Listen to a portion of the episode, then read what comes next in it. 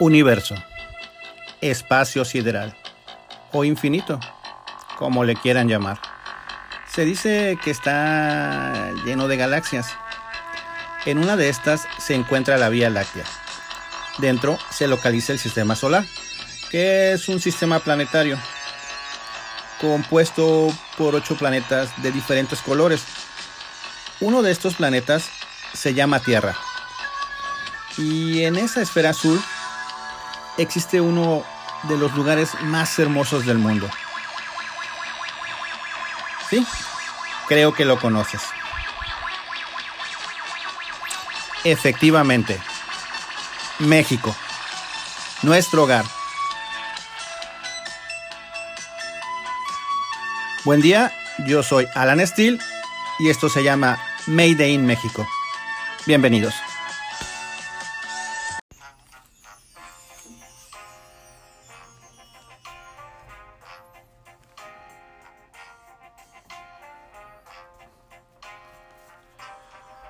Muy, pero muy buen día.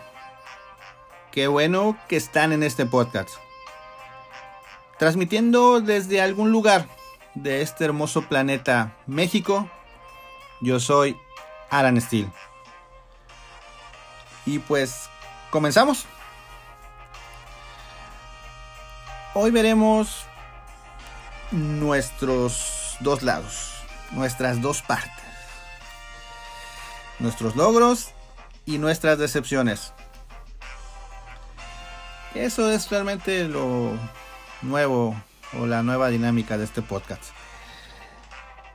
Y empezaremos pues por el lado amable, por las buenas cosas. Y hoy vamos a hablar de la gastronomía mexicana. Sí, nuestra comida, la Mexican food. El pipirín de todos los días. Y fíjense que investigué algo, ¿no? Eh, algo de lo que viene siendo la parte técnica. Porque creo que la parte práctica, pues todos la conocemos. Muchos cocinamos y la mayoría comemos. Y sabemos que esto es muy, pero muy bueno. Y fíjense, la gastronomía mexicana es el conjunto de platillos y técnicas culinarias de México que forman parte de las tradiciones y vida común de sus habitantes, enriquecida por las aportaciones de las distintas regiones del país, que deriva de las experiencias del México prehispánico con la cocina europea. Ahí es donde es la fusión o el ADN de nuestra gastronomía la prehispánica, la comida prehispánica, que era muy saludable, muy buena.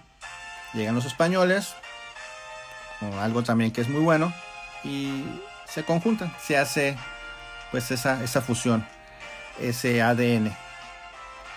Y es que en el año, fíjense bien, en el año 2010, la gastronomía mexicana fue considerada como patrimonio inmaterial de la humanidad por la Organización de Naciones Unidas para la Educación, la Ciencia y la Cultura. O sea, por la UNESCO. Que pues no es cualquier organización. Y es que aquí sí tenemos que estar muy pero muy orgullosos de esto. Porque no hay rincón en este país donde no se coma bien en cada lugar, en cada pueblo, en cada región, en cada ciudad. La comida es muy rica, muy sabrosa. Desde Mérida hasta Ensenada, por donde le busques. Todo es muy rico. El mole de Puebla, la cochinita de Yucatán, las carnitas de Michoacán deliciosas. El aguachile de Sinaloa, muy pero muy recomendable. Las carnes de Nuevo León. Y los tacos. Creo que con los puros tacos tendríamos. No acabaríamos si nos ponemos a hablar de los tacos. Y así podemos seguir hablando de todas las regiones. Y cada una tiene su parte y aportación a esta riquísima gastronomía que tenemos. Y es algo de lo cual debemos de estar muy pero muy orgullosos. Es una parte del México chingón que queremos ser. O que somos. Ahí en esa parte somos chingón. Realmente es bueno cuando vas a otro lugar, sales del país y te dicen, oh, tu comida es muy buena, muy sabrosa y te levantas hasta el cuello. Sí, es muy buena, muy sabrosa. Te sientes muy orgulloso. Y eso tenemos que tomarlo en cuenta. Ahora vamos a la parte que no nos gusta tanto. A nuestro lado oscuro.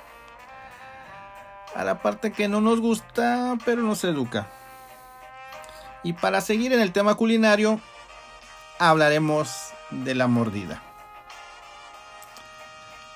Que aquí en México la mordida es que una persona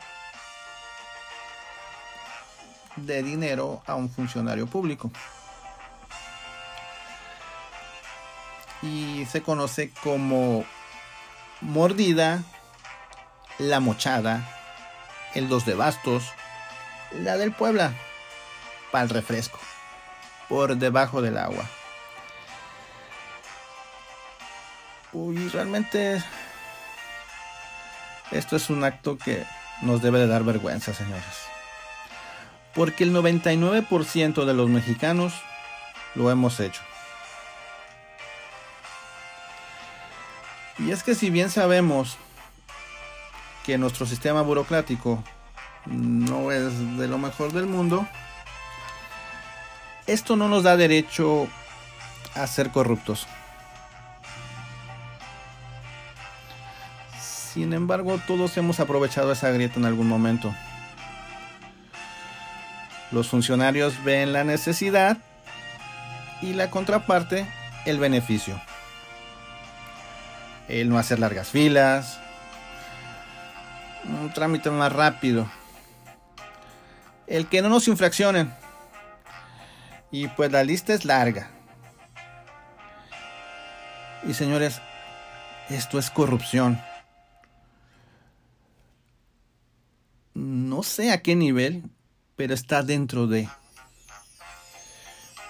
Y saben, es algo que ha hecho mucho, pero mucho daño a nuestro México. Es un cáncer. Y aunque se dice que el gobierno, ¿sí? Lo ha disminuido, o ha intentado disminuirlo, creo que volvemos a lo mismo. el gobierno no es nuestro papá para resolver todo. Porque esto es de ciudadanos.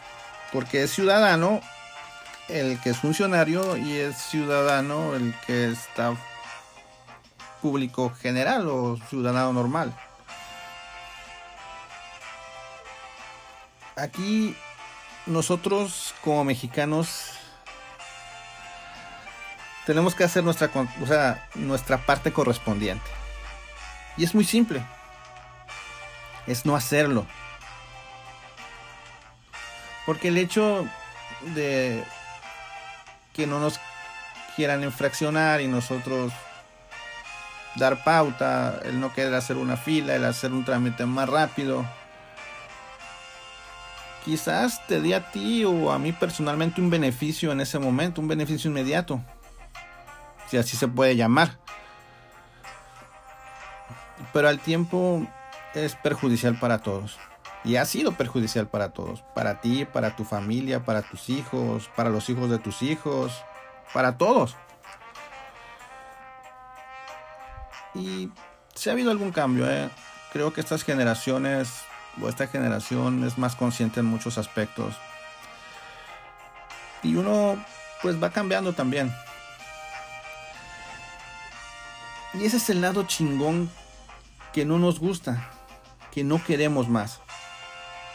Es la otra parte, ¿no? La contraparte de lo que hablábamos hace rato. Y señores, hagamos conciencia. Lo bien que se siente estar orgulloso cuando hacemos algo bien y cuando queremos esconder la cabeza por lo que hacemos mal. Todos queremos que este sea un México chingón, pero la parte de ser buenos, no de lo que hacemos mal. Y los dejo para que reflexionen toda esta semana con esta parte. No les quito más su tiempo. Que tengan una bonita semana. Cuídense mucho. Bye.